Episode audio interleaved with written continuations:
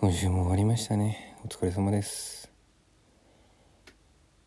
9月30日はポッドキャストの日らしいですね。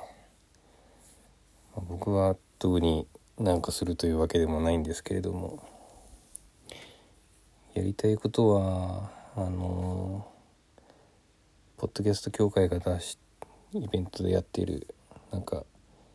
48時間配信リレーみたいなのはちょくちょく聞いていきたいな。新しいポッドキャストも発掘できたらなとは思います。あとは明日10月1日にポッドキャストウィークエンドというイベントやるのでそれに行こうかなって思ってます。なんかどういう雰囲気かよく分かってないですけれども新しい出会いがあると嬉しいですね。